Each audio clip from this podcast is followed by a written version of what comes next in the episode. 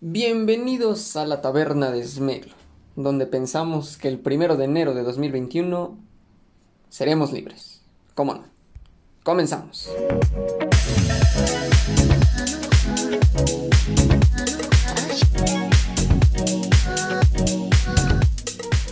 Pues sean bienvenidos todos ustedes a un episodio más de su podcast de confianza, la taberna de Smeglo. Yo sé, yo sé que la semana pasada no hubo, no hubo episodio, pero pues bueno, eh, ahí se juntaron muchísimas cosas de las que ya se venían juntando. Y para no entregarles una cuestión mediocre, una cuestión que no incluía calidad después del grandioso episodio que tuvimos con Marcelo, pues este decidí mejor eh, descansar, descansar un poquito, las ideas, todo, entonces este para aprovechar también y hablar con claridad y que sea todo esto. Y bueno, ah, espero que hayan pasado un, bonito Halloween, si es que lo, lo festejan de cierta forma, si es que lo, lo viven. Y pues un día de muertos muy bonito, digo, yo tuve clases, entonces pues no pude disfrutarlo a fondo, o bueno, también toda esta situación. Pero pues ojalá y si pusieron ofrenda estuvo bien, si no también. Y bueno, hablando de ofrendas, eh, salió esta... Ya saben que aquí se habla de polémicas en este podcast de confianza. Y se habló, se, se vio cómo se había montado una ofrenda para todas las, las, personas que habían sido asesinadas, todas las mujeres asesinadas. Y pues bueno, sí, impactó muchísimo porque pues eh, recuerdo un mensaje que decía que, bueno, incluían nombres de, de algunas, que, que lamentable que sean muchísimas, y que pues aunque no estuvieran escritas o estuvieran ahí, pues todas iban a ser recordadas y pues todos dijimos, pues es un gesto muy empático, muy... Eh, hasta cierto punto refleja lo mal que estamos viviendo, lo mal que vive las mujeres dentro de, México. Y pasó eso, entonces pasó un día o dos y salieron fotos donde la ofrenda ya estaba pues deshecha, había ahí un tapete, bueno, una alfombra, no un tapete, una alfombra hecha con, con flores de cempasúchil, con, con una frase, no recuerdo qué decía la frase, entonces estaba así, pues claramente hubo indignación dentro de las redes sociales, que cómo iban a ser posible, que ni siquiera en muerte eran capaces de, de respetar y de ser empáticos las personas que lo habían hecho, entonces pues sí, hubo indignación, hubo hubo mentadas de madre. Y posteriormente salió que no había sido alguien o habían sido personas, sino que simplemente fue un grupo de perritos callejeros que encontraron la ofrenda en, no creo que era en Zapopan. encontraron la ofrenda ahí en el Zócalo, en, un lugar. Y pues empezaron a ver y se pasearon por ahí y olisquearon y salieron los videos a la luz. Y pues bueno, todos todo resultó, qué bueno que fue, fue una cuestión que no trascendió, que no fueron personas que, hicieron esto por odio, sino que pues fueron perritos que claramente no sabían que estaban en una ofrenda, pues sí hubo esa, ese de, ay, perdón, pues no pensé que habían sido perritos, eh, se, se, incluso se dijo que no, que era un video pasado, que no sé qué, y no, no, no, se desmintió, y se dio un comunicado que, fueron los perritos, incluso el gobierno ofreció que la ofrenda se montara en un lugar ya seguro, que estuviera lejos del alcance de que algún perrito o alguien más fuera a, desacomodarlo, a destrozarlo.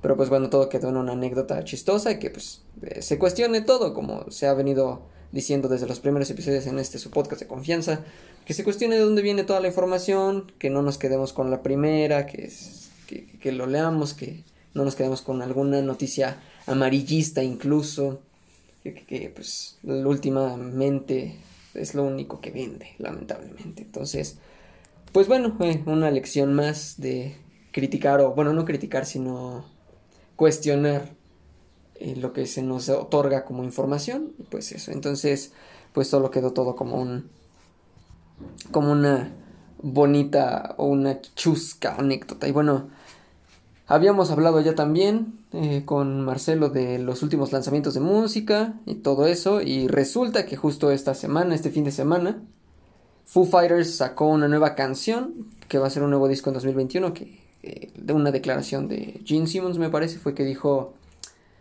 que la última gran banda de rock que había existido, pues era, era Foo Fighters, por todo lo que eh, conlleva, Dave Grohl y todo eso. Entonces, ah, hay una nueva canción, ya está en Spotify, por si gustan escucharla. Yo no soy muy fan de, de Foo Fighters, pero pues le, daré una, una oportunidad para ver si me enamora un poco más esto, este, este rock de Foo Fighters, que bueno, ya el próximo año habrá nueva, nuevo álbum, por lo que se, se dice. System of a Down sacó dos nuevas canciones, la verdad yo no soy muy muy fan, o no ubico más que por dos canciones las más conocidas, de Chop Suey y Toxicity, que son de, de System of a Down. No las he escuchado tampoco, pero pues adelante si ustedes están en busca de un nuevo...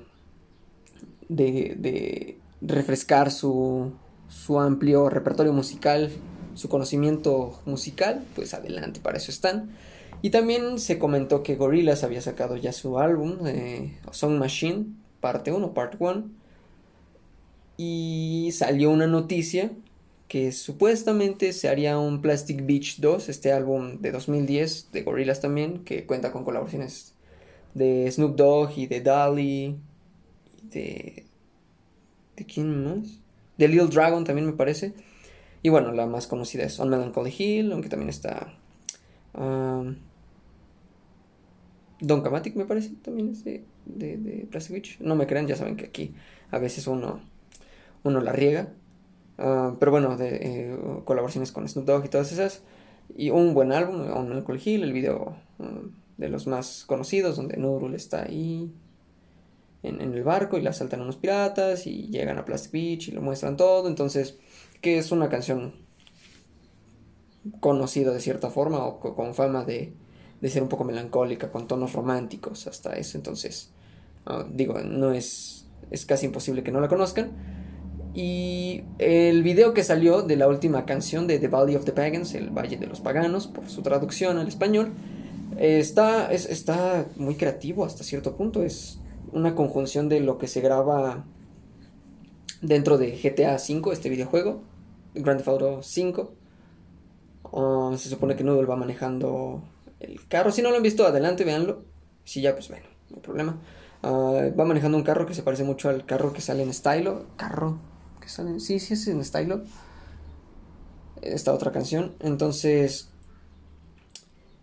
de una u otra forma entran en un portal y terminan en el, mundo de, de Grand Theft Auto 5 y ahí se ven cómo están uh, haciendo un poco de destrozos y van acumulando um, estrellas y le hablan a Beck, otro, otro cantante, otro exponente musical, y terminan eh, entrando en otro portal y cayendo en los mares de, las, de la costa de Plastic Beach. Entonces, con esto se confirma que habrá una especie de referencia, incluso que se base el álbum en, en Plastic Beach y el regreso de la banda de, de Gorillaz a, Plastic Beach. Y pues una, una noticia, un, un, guiño que sí nos toma a todos por sorpresa porque no pensábamos que sería confirmado. Ya después salió una declaración que un título amarillista, que una supuesta colaboración con Paul McCartney que se estaba esperando, pues ya saben, que también con Tame Impala, que no se descartaba. Entonces, pues bueno, esperemos que como el producto recién que es Song Machine, que es muy bueno, de verdad si no lo han escuchado, denle una oportunidad, tiene muy bonitas canciones, la canción como ya lo mencioné con Beck, con con Elton John, con Sir Elton John, con Schoolboy Q, que es la de Pac-Man, es, es un álbum, es un proyecto con, con mira a que al menos una canción de ese álbum te guste, al menos yo así lo veo, que al menos una canción de, de ellos te cautive y digas, pues, no soy muy fan de Gorillaz, pero esta canción de su último álbum, pues me gusta y que al final de esto se trata, que te des un gustito, escuches algo nuevo, expandas tus horizontes y no te quedes solo con lo que sabes. Así es, y bueno, también eh, salió la nueva película de Bob Esponja, Bob Esponja al Rescate, una película... Um, pues ya era, estaba anunciada para que salieran los cines mucho antes de todo esto que estamos viviendo. En mi opinión es buena película. Lamentablemente ya está en ese punto Bob Esponja donde perdió completamente lo que era en sus primeras 3, 4 temporadas incluso. Se sobreexplota mucho la cuestión de, de que es una esponja molesta Eh, bueno, molesta que molesta, ¿no? Que está molesta. Entiéndase, por eso. Ah, que incluso puede llegar a hartar. El doblaje, pues, está bien. Digo, lamentable o afortunadamente yo me no había visto las últimas temporadas que salieron. Y no sé cómo, no sabía que estaba el doblaje así. Está bien, es una buena película, cumple el cometido de tratar de realzar la popularidad de Bob Esponja otra vez y claramente anunciar la serie spin-off de Campamento Coral, donde se supone todos se conocen, como si ya vieron la película, si no spoiler alert, pues se conocen todos supuestamente en un campamento, haciendo que se quite todo lo que supuestamente sabíamos de cómo conocía a Arenita, pero luego dijeron que al final esta historia no era completamente relacionada con la línea temporal de cierta forma inicial que se ve en Bob Esponja la caricatura, eh, de cierta forma que no es canon, que no es parte de, según, y pues bueno, muchos ya habían dicho que estaban profanando la palabra de Stephen Hillenburg, que él había dicho que no quería hacer spin-offs de, de Bob Esponja, que sí, en parte, sí, sí se tronó de cierta forma ese, este, esa mención, ese decreto hasta cierto punto de Stephen Hillenburg, pero la película esta de Bob Esponja el Rescate o la, una que otra película ya estaba planeada, ya estaba dicha por Stephen Hillenburg que se hiciera, yo entiendo que la cuestión de campamento coral y el guiño se incluyó para anunciarla precisamente, pero pues eso de que, ay no, Stephen Hillenburg está revolcándose en su, en su tumba porque están faltándole el respeto con su obra magnánima, su ópera prima, como lo es Bob pues no es del todo cierto. Yo sé, como les digo, noticias sensacionalistas y todo esto que últimamente leemos o vemos en nuestras redes sociales o en algún noticiero y cosillas así. Bueno, ya lleva tiempo esto, entonces importante leer todas las noticias como se, les incita, se les recomienda en este su podcast de confianza. Y también algo curioso que encontré este en este fin de semana que estuve yo ah, pues leyendo y haciendo tareas y un poco de distracción aquí pues encontré un negocio muy raro. Um, se trata de unas salas, bueno, sí son salas donde tú pagas para destruir lo que tienen ahí. Sí, yo sé que suena un poco extraño, pero sí, eh, uno paga, va, se pone su debida protección, una careta de, de estas como duras, su casco, no sé si alguna protección en, en el cuerpo. Y ya, se pone a romper cosas. O sea, puedes agarrar un martillo, un marro, un mazo, algo y le pegas a que una tele, que a tabiques y todo eso. Y pues no me parece descabellada esa idea. Eh, el fundamento principal con el que tratan de manejar esto es para que te desestreses, para que saques todo eso que tal vez no puedas sacar haciendo ejercicio o entrenando algún deporte de contacto, o hablando, o escuchando música, o bailando. Entonces, eh, si tienes esta ¿cómo decirlo? No perspectiva, esta idea de que algún momento quieres aventar cosas cuando te enojas. Muy mala, por cierto. Déjame decirte que hay mejores maneras para desquitarse con, con el enojo. Y, o bueno, no desquitarse con el enojo, sino desquitar el enojo, desquitar esa frustración. Hay mejores maneras, yo sé que esto puede llevar incluso a sentirse tonto por golpear las paredes, romper cosillas así. Pero bueno, si puedes pagar para que esté con todos los... Ay, se me salió la serpiente. El... Si puedes pagar para que esté seguro, para que no te pase nada, e incluso que no estés rompiendo nada que no es tuyo, pues adelante. Es una buena alternativa, creo yo.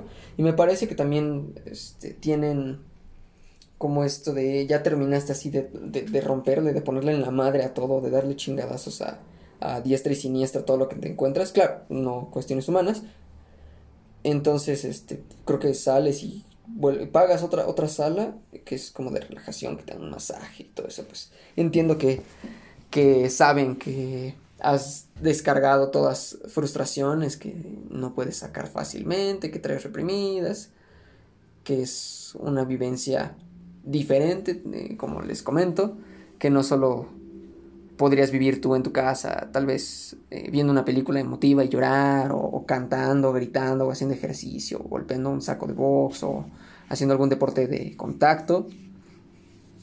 pues es otra alternativa. Digo, se paga. No es como que todo en esto, en esto sea gratis, ¿verdad? La existencia no es gratuita. Entonces, pues bueno, yo creo que si tienen algún algunas cosas ahí viejas que no vayan a ocupar después, no sé, vasos, esferas de Navidad, eh, bancos, mesas, pues pueden incluso armarlo ustedes en su casa, desquitarse un poquito, aventarle cosas, aventarse ustedes incluso. Y pues eso lo quería comentar porque se me hizo un poco extraño que alguien, no que lucre, sino que se le haya ocurrido la idea de hacer un negocio basándose en romper cosas y hacer que las personas se sientan liberadas hasta cierto punto. Es como, um, si no han visto esa película, véanla. Eh, la película es sobre cierto club del que no se debe de hablar. Uh, el club de la pelea, que es, es todo un simbolismo de liberación y la búsqueda de un yo y un, yo mejor y todo eso. Entonces, uh, también lo veo como por ese concepto, que en la destrucción se encuentra una cierta redención o cierta evolución eh, de, manera extraña, de forma un poco diferente. También si no la han visto, dense, yo, no sé si ya la había recomendado aquí, pero pues siempre que alguien me recomienda una película que no ha visto o algún libro, porque sí es, el Club de la Pelea también es un libro, uh, véanla, de verdad es altamente recomendada. Apenas creo que creo que ya sí lo mencioné, cumplió 20, 20 años la película de haber sido estrenada tanto en Estados Ay, perdón, esos gallitos traicioneros, tanto en Estados Unidos como aquí en, México. Veanla de verdad, eh, les recomiendo verla en idioma original. Yo sé que para algo está el doblaje, pero hay, hay cosillas que, que solo se, se cachan, se comprenden si se ven en el idioma original. Entonces, pues se las recomiendo también. Que, se den su vueltita por, el Club de la Pelea. No está en Netflix, me parece, no está en Netflix, pero pues bueno. Digo, tenemos internet, eh, el acceso a cualquier película, serie que quieran ustedes ver. Y así es. Entonces, eso es lo que lo que encontré esta semana. También otra cosa que me molestó un poco, ya, ya hablando de cosas que hartan hasta cierto punto, es, es el humor o los recursos que usan ciertas personas que graban TikToks.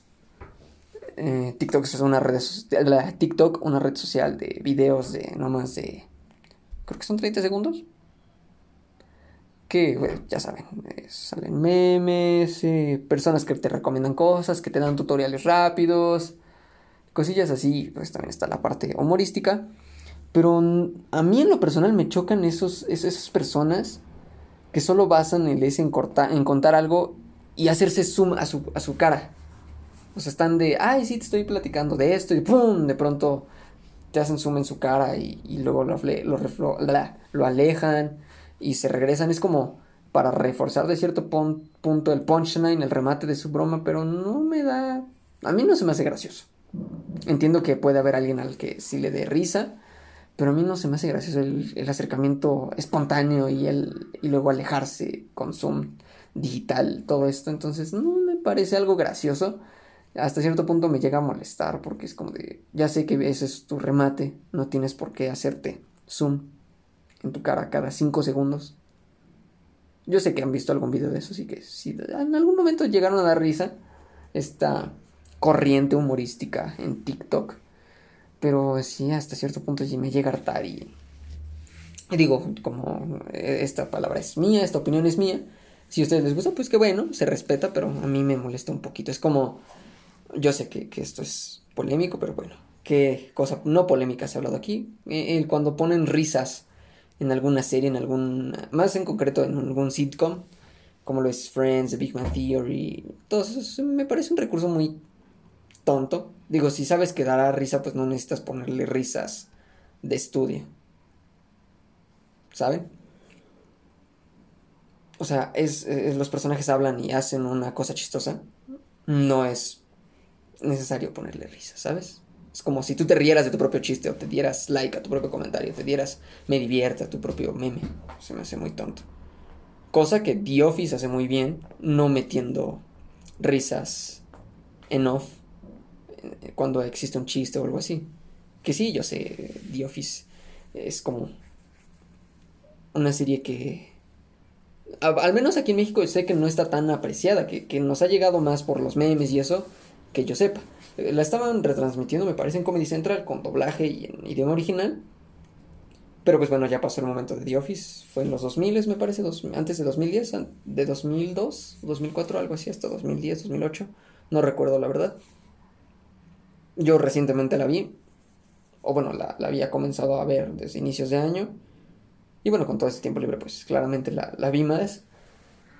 Pero sí es una serie que hace bien lo suyo, no pone, les digo, estas risas en off para reforzar un remate, que a mí me parece un recurso absurdísimo.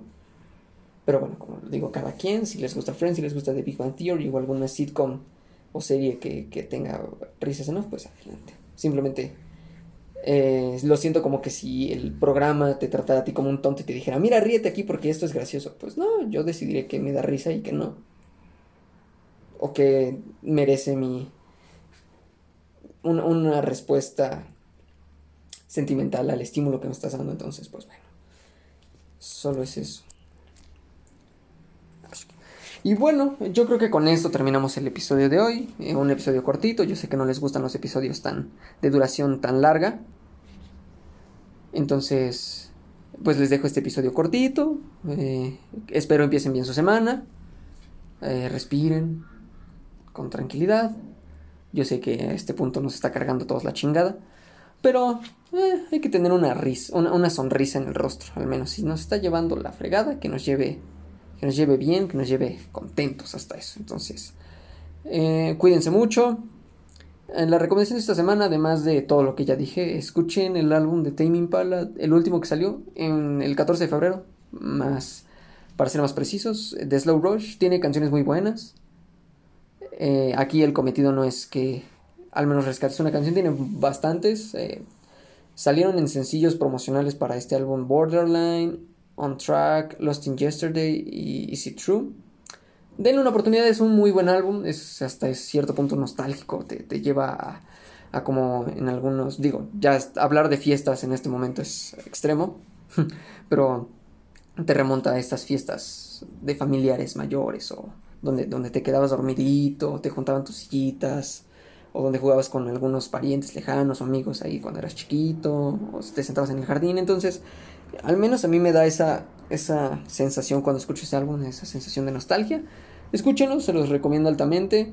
Y bueno, ya después veremos si les gusta o no. No olviden tomar agua, hagan ejercicio, coman sano. Y bueno, cuídense mucho. Bye. Tampoco se olviden de seguirme en Instagram. Estoy como arroba con la página de Facebook, La Taberna de Smell. Ahora sí, ese es el último aviso. Hasta la próxima.